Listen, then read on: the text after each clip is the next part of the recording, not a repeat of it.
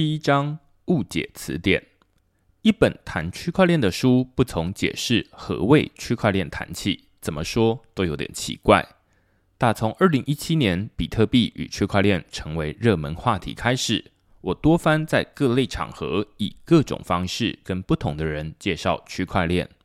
经验告诉我，与其讲上半天，最后对方似懂非懂，还不如二话不说为对方安装钱包，送上密码货币，叫做 cryptocurrency。亲身体验来得更实际。我跟产业内的一些朋友常打趣称，没接触过区块链的人为麻瓜，互相提醒讲话要用麻瓜语。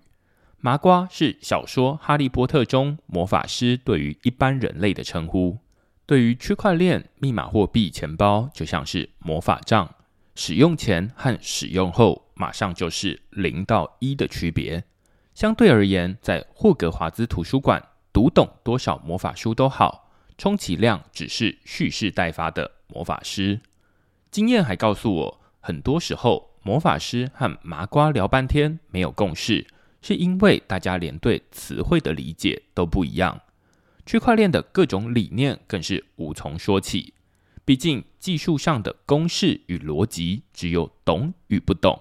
理念的诠释却有。各种进路容易产生误会，这让我想起米兰昆德拉在一本书叫做《生命中不能承受的轻》的一章叫做《误解词典》，细腻描写男女对爱情、忠诚等核心价值理念的分歧，如何微妙的影响彼此的关系，最终带来别离。因此，我斗胆向名作致敬。谈谈魔法师与麻瓜互相误解的几个词，分别是价值、金钱、国家、虚拟以及学习本身，